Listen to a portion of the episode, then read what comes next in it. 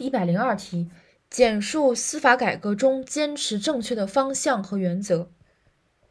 所谓司法改革中坚持正确的方向和原则，就是说，这个深化司法体制综合配套改革当中应该坚持的正确方向和原则。首先是政治，然后是宪法，然后是这个大标题司法公信力，然后是国情和规律相结合。所以是四点：一、坚持正确的方政治方向。二、坚持以宪法为根本遵循；三、坚持以提高司法公信力为根本尺度；四、坚持符合国情和遵循规律相结合，坚持依法有序推进。总结一下，第一点，坚持正确的政治方向。首先要进行司法改革，一定要有一个正确的政治方向。而这道题的这个这个。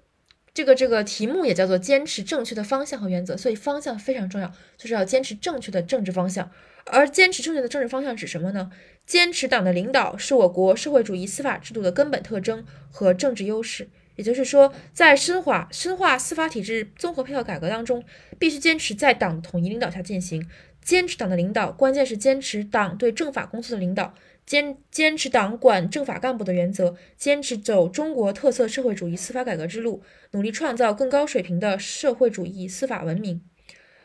第二点是宪法问题，有了这个政治的方向，此外呢还要坚持宪法，因为宪法是根本大法。二是坚持以宪法为根本遵循，我国宪法以国家根本法的形式确立了司法制度的基本框架和司法活动的基本规矩，是组织实施司法体制改革的根本遵循。坚持呃深化司法体制综合配套改革，不仅不能违反宪法的规定，更重要的是把宪法的规定落到实位，所以是坚持以宪法为根本遵循。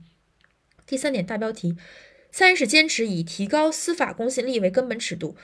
提高司法公信力，在这个司法这板块是一个很大的一个标题，它仅它它跟这个司法原则是一个标题下的，因为司法嘛，一司法的概念，二司法的原则，三提高司法公信力。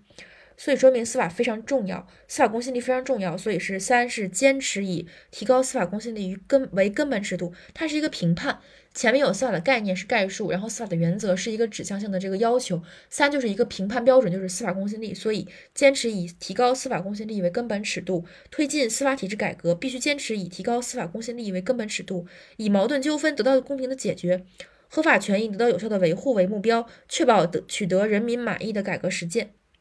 然后最后一点呢是坚持符合国情和遵循规律相结合，坚持依法有序推进。凡是同现行法律规定不一致的改革举措，必须先提请立法机关修改现行法律规定，然后再开展改革。修改现行法律规定的条件尚不成熟的，应该及时提请立法机关进行授权，在授权范围内进行改革试点。所以就是依法有序推进，要强调一个序有序的问题，坚持符合国情和履行。和遵循规律相结合。